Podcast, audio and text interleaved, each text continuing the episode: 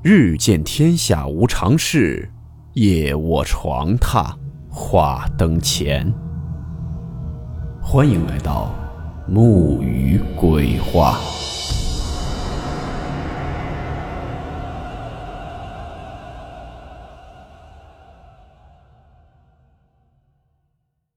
大家好，我是木鱼。今天这个故事是在网上看到一位网友分享的一个小故事。故事名称：停尸棚。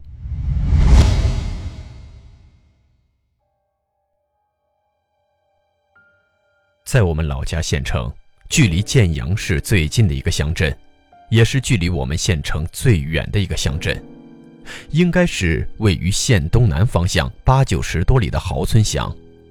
要进出豪村乡，石坡、建阳那条唯一的公路就是必经之路。从这条公路过了一座石桥，就是属于豪村乡管辖的一个村子。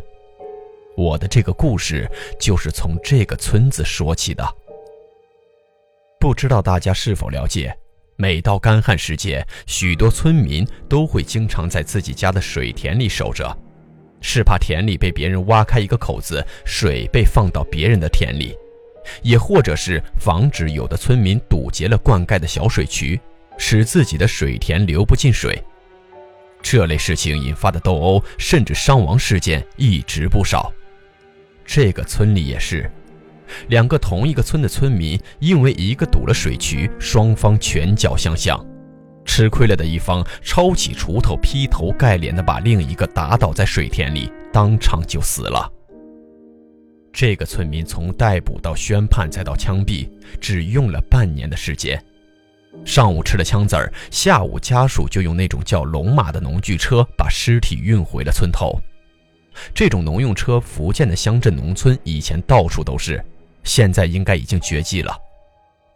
因为是被枪毙的人，照例是无法进村的，就停放在了村头靠山边的一个简易木棚里。这木棚平时晚上很少有人敢接近那里。因为都是用来停放一些客死他乡或者是非正常死亡的村民的尸体或是棺材。对于如此凶死的人，全村村民都是很畏惧也很排斥。从入殓到下葬整个过程，没有一个同村村民帮助和参与，都是死者家属以及从附近村子赶来的亲戚帮忙一起办完的。甚至抬棺材的都是花钱从建阳水集雇来的。也正因为如此，这家家人对全村村民都是心有埋怨。虽然说这件事情发生以后，村子里的人是越发不敢靠近这个木棚，但是只要是进出村子，总归是要经过的。虽然从山边那座棚子到村头这条小路也有个几十米的直线距离。但对于夜归的村民恐惧心理来说，这几十米几乎是可以忽略不计，或者根本就不存在的。虽然总是在尽量避免夜出或者夜归，但总有这样那样的事是无法避免的。就像这一次，大概是这村民下葬后的半个月以后，有一个村民的媳妇儿大半夜生病了，似乎还病得不轻，浑身发烫，一身都是汗。那时候也不像现在，一个电话、一条微信就能联系上卫生院或者是医生。不敢怠慢拖延，这村民骑上他那辆破旧的二八自行车，出了村头就往邻村那个赤脚医生家赶去。骑车带着这医生快到村头，已经是一个小时以后了。眼看就到村口了，这村民舒了一口气，放慢了一些速度。也许是快到家了，也许是也太累了。后座的那个赤脚医生忽然说道：“说后面是不是有个人啊？怎么总感觉有人在咱们后面呢？”这村民心里一个咯噔，也没回答，只是埋下头一阵猛蹬。到了家里，摘下头上的矿灯，坐在那儿大口大口的呼气。医生给他媳妇儿看了看病，说也没啥大事儿，可能是白天中暑，加上被晚上的山风吹了。从随身的药箱子里拿出了一点药，和这村民说了服用方法，又坐了一会儿，就说得回去了。村民拉上自行车，虽然心里还在想着村头那停尸棚，一万个恐惧，但也得送医生回去。把医生送到家，正准备骑车回去，忽然被医生拉住了。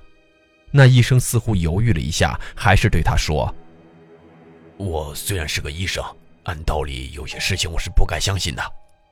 但今晚我坐在后面来去两次，都远远看到你们村那个停放死人的那个木棚，有个人影跑出来，一直追着我们后面跑，跑一会儿近了一些就没了，他再跑一些又近了一些就又没了。”我是医生，我知道那不是眼花错觉。要不你在我家歇一晚吧，明天再回去。这村民想到家里媳妇儿一晚上没人照顾，万一真有啥事儿也不好。虽然心里很是恐惧，但也只能婉言谢绝了，骑上车就往回赶去了。一晚上两个来回，体力也是不支的，快到村头，已经快要蹬不动了。就在这时，借着头上矿灯的灯光，这村民看到几十米外的木棚里，一个黑黑的人影坐在一条用来放棺材的长条木凳上。那黑人影好像也看到了他，一下笔直地站了起来。虽然看不到那人影的手脚有任何动静，却已经跑出木棚有几米远了。这村民下意识就使劲蹬自行车。却感觉再使劲蹬，车都行进得很慢很慢。那种感觉就好像有一股什么力量在后面拽着自行车。就在总感觉怎么使劲也蹬不动车子的时候，那个人影似乎离他已经很近了。这村民也顾不上了，下了车想推着车子跑，却觉得车子连推都推不动了。再回头，这一眼。差点就被吓得坐到了地上。车后架上坐着一个黑黑的人影，两只手抓着他的车屁股垫子。虽然同样黑黑的脸上看不清楚任何模样，就好像有一团灰黑色的烟雾，却能看到这个人的额头部位有一个特别大的黑洞。那团看不清楚灰黑色的面庞，好像还在一点一点的扩张。那种感觉就好像，好像是这个人正在咧着嘴笑呢，而且感觉越笑那嘴咧得越大。村民丢下自行车开始跑，大喊大叫着跑进了村口。回头再看的时候，已经看不到任何人影了，也看不到他的自行车了。那个村民那晚跑回家后，直接就缩在了床上，裹着被子一直发抖。这村民的媳妇儿身体刚恢复了些，看到丈夫成了这样子，就问他怎么了。但这村民始终没有回答他媳妇儿，嘴里却一直在呢喃着什么，满头大汗，眼神呆滞，嘴唇发白。媳妇儿去给他烧了些热水，回来准备让他喝点热水的时候，发现她丈夫已经睡着了。给她丈夫盖好了被子，也就睡去了。第二天早上，他媳妇儿被一阵嘈杂的喧闹声吵醒了，发现丈夫却不在身边。这个时候，就听到有人砰砰砰的敲门。打开门后，那邻居就急匆匆地说：“你快去村头看看吧，你丈夫出事了。”他媳妇儿二话不说就奔向了村头，只见那里已经围满了人。他看到，就在那停尸棚旁的一棵大树上。她的丈夫吊死在了那里，重点是她是吊死在了她的自行车上，她的自行车挂在了那棵树上，而且那自行车已经严重的变形扭曲。更诡异的是，她丈夫的表情，眼珠血红外凸，充满了惊恐，但那张嘴却是呈现了一种大笑的状态。后来，警察来到了这里，封锁了现场。最后，经过各种调查，发现她丈夫其实当时也是参与了那场斗殴，并且那场小水渠之争正是他从中挑拨的。但是，最后的具体死因并没有发现其他的人为因素，被认定为了自杀。但是，这种事情发生之后，村民们心里大概也都知道了怎么回事儿，对停尸棚那片地更是敬而远之了。再急的事情，绕远路也不会再从那里经过了。这个故事到这里就结束了。最后呢，给大家说句题外话：有喜欢名牌鞋子、衣服的，又不想花太多钱的朋友，可以加我一个朋友的微信，他是做莆田鞋服的，在莆田也是数一数二的卖家，质量也很有保证。而且像运动鞋、手表，他这里也都有。有需要的朋友可以去看看了解一下。他的微信是幺三七七幺幺零三九七七，到时提沐雨的名字还有优惠和福利哦。